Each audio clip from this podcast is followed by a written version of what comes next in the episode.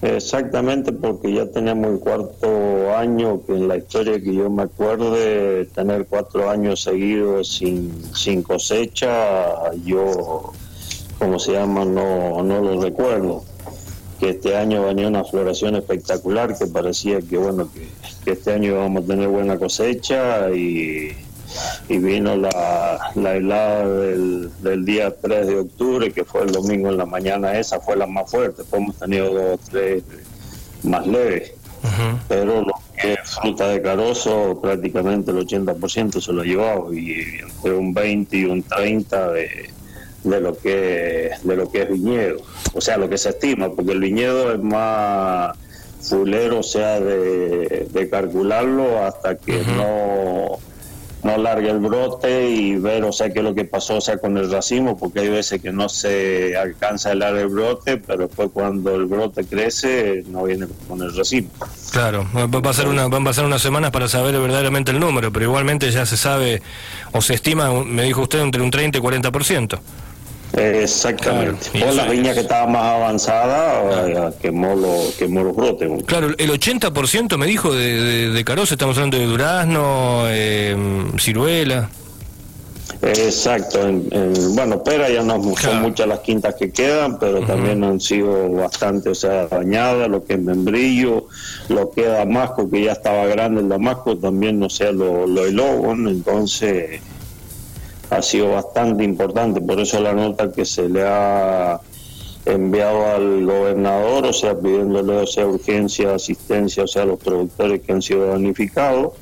Eh, tenemos ya la contestación, o sea, que la han recibido, pues la mandamos con aviso de retorno, ellos la han recibido el 15 del, del 10, así que hasta ahora no hemos tenido llamado, no hemos tenido respuesta de, del parte del gobierno. Bien, sí, usted decía cuatro años, o sea que venimos, eh, no es que es algo que ha pasado ahora solamente por esta helada, sino que o es una helada o es una granizada, y si se salva la helada es el granizo, y si se salva el granizo después la helada, y, vamos en eso cíclico, ¿no? Y vamos con el pedido y, con, y, a veces, por ejemplo, en caso de que viniera una ayuda, vamos a contrastarlo con lo que ha pasado años anteriores, ¿es suficiente para el productor? Porque cada vez hay menos productores, ¿no? Y lo que pasa es que por eso que se le pide la ayuda esta para que el productor o sea pueda llegar a, a la próxima a la próxima cosecha, porque igual que los que tienen empleado es imposible o sea sostenerlo. Que en una oportunidad, o sea, mandaron una ayuda para que vos, el empleado que, que tenés, que te ayuden, o sea, a pagarlo y, bueno, y lo seguís teniendo, porque por ahí se le está dando, o sea, a gente que no, que no trabaja y nosotros le estamos pidiendo, o sea, a gente que realmente está trabajando en la finca, para que no para que no abandonen y lleguen al próximo al próximo ciclo. Bien, eh, evidentemente estamos en épocas, eh, en las próximas semanas, más allá de todo esto ¿no? que ha pasado con, con la fruta, vendrá parte de cosecha, vendrán momentos en los que evidentemente siempre tenemos el inconveniente, ¿no? También la falta de cosechadores y hablamos desde otro punto de, complicación para, para el trabajador de, del agro, ¿no? Y sí, o sea, ese problema lo venimos teniendo ya hace años y ahora si tenés poca cosecha la gente menos va a querer o sea trabajar porque como se llama no no tiene rendimiento entonces es más difícil o sea para conseguirlo claro. porque por ahí te dicen mira te ha quedado o sea un día un 15% pero el asunto para levantar el 15% es Roberto, ¿cómo cayó en, le cambio de tema, cómo cayó en, eh, usted que obviamente tiene contacto con, gente que trabaja en la viña, con viñateros, con productores, con, pequeños productores también, cómo cayó el hecho de que más allá de que se va a tratar ahora nuevamente el tema de la jubilación anticipada para los viñateros, cómo les cayó eso de que por una cuestión política se tuviera que atrasar, no? Sí, es bastante, bastante feo, o sea, porque como se llama un productor, o sea, está trabajando el, trabajo, sea, es un trabajo sea forzado, está trabajando permanente, o sea, al, rayo del sol, con inclemencia, o sea, del tiempo y todo eso, eh, es un pedido bastante razonable lo que se les ha pedido. Así que, bueno, esperemos que se lleve a cabo, porque lo van atrasando, lo van lo van dilatando y el tiempo y el tiempo va pasando. Es lo mismo que el pedido este que se le ha hecho, que lo han recibido hacia el día 15 y hasta ahora no tenemos no tenemos respuesta. Bueno, entonces no sabes qué salir a decirlo a los productores, animarlos un poco para que para que sigan, o sea, manteniendo, porque vos no es, o sea, lo que es la finca, decir, bueno, eh, te quedaste sin cosecha, bueno, salgo a laburar o a otro lado y al año que viene, o sea, sigo. Sí, no es tan fácil, claro.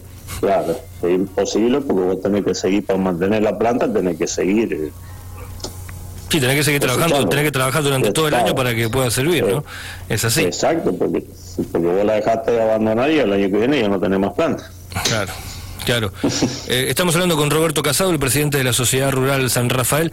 Roberto, eh, más allá de todo esto, ¿no? Siempre se habla de que Mendoza es eh, una provincia que el agro, que apoyamos el agro, que no lo apoyamos, que el turismo, que esto y que lo otro. Venimos también de, de un año de muy poca lluvia. Eso también obviamente nos va a venir a ocasionar algún inconveniente ahora para el verano con el tema del riego. ¿Cómo están trabajando ustedes con eso? ¿Ya se han anticipado a algo? ¿Están viendo con irrigación cómo Mira, se está viendo con el tema de irrigación que también se les ha dicho, o sea, de, una pronta o sea, solución, o sea, rápida, que es el tema de, de las perforaciones en cabecera de canales, que dice que ya están estudiándolo eso y que, como se llama, eh, lo van a llevar o sea, a cabo, pero viste lo como es esto, o sea que... Sí, capaz que lleguemos al momento de, tenerlo y no está.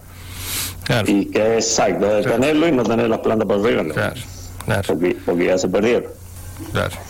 Bueno, eh, ¿sabe qué, Roberto? Siempre hablamos, eh, lo hablaba hace poco tiempo con una persona de otra área. Pasa el 2020, el 2019, el 2018 y siempre terminamos hablando de lo mismo, ¿no? De los mismos temas. Exactamente. Claro. Ya es, ya es moneda, ya es moneda corriente. Claro. Y, es cansador, ¿no? Es cansador. No, no, más vale que sí. Y lo que estábamos hablando recién de, ¿cómo se llama? Eh, vos necesitas, o sea, una ayuda prácticamente, o sea, rápida.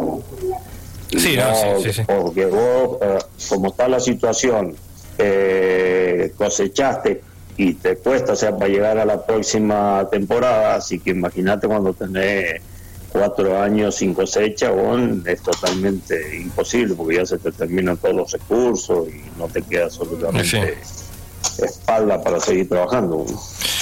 Roberto, le mandamos un abrazo a usted y bueno a toda la gente que representan con la sociedad rural y esperemos que esto sea respondido rápido y que sea no solamente la respuesta, sino que también haya una acción. Exacto, yo me comprometo que si tenemos alguna respuesta o algo, ahí nomás te estoy avisando y salimos, como se llama, informando. Lo mismo que mandamos la nota, está pidiéndolo, como se llama, le vamos a hacer llegar, o sea, si tenemos alguna respuesta.